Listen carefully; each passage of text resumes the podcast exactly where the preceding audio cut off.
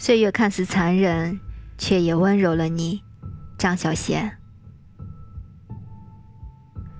青春是什么？青春可忙了，忙着做梦，忙着犯错，忙着哀愁，忙着爱上错的人。直到一天，当别人说你看起来总是那么平静与淡然，只有你自己心里知道，而今的平静与淡然是用多少眼泪学回来的。此时此刻的波澜不惊，又是曾被多少波澜几乎淹没过。生命中所有的挫折、伤痛和错误，所有的经历，都是为了造就你和锻炼你。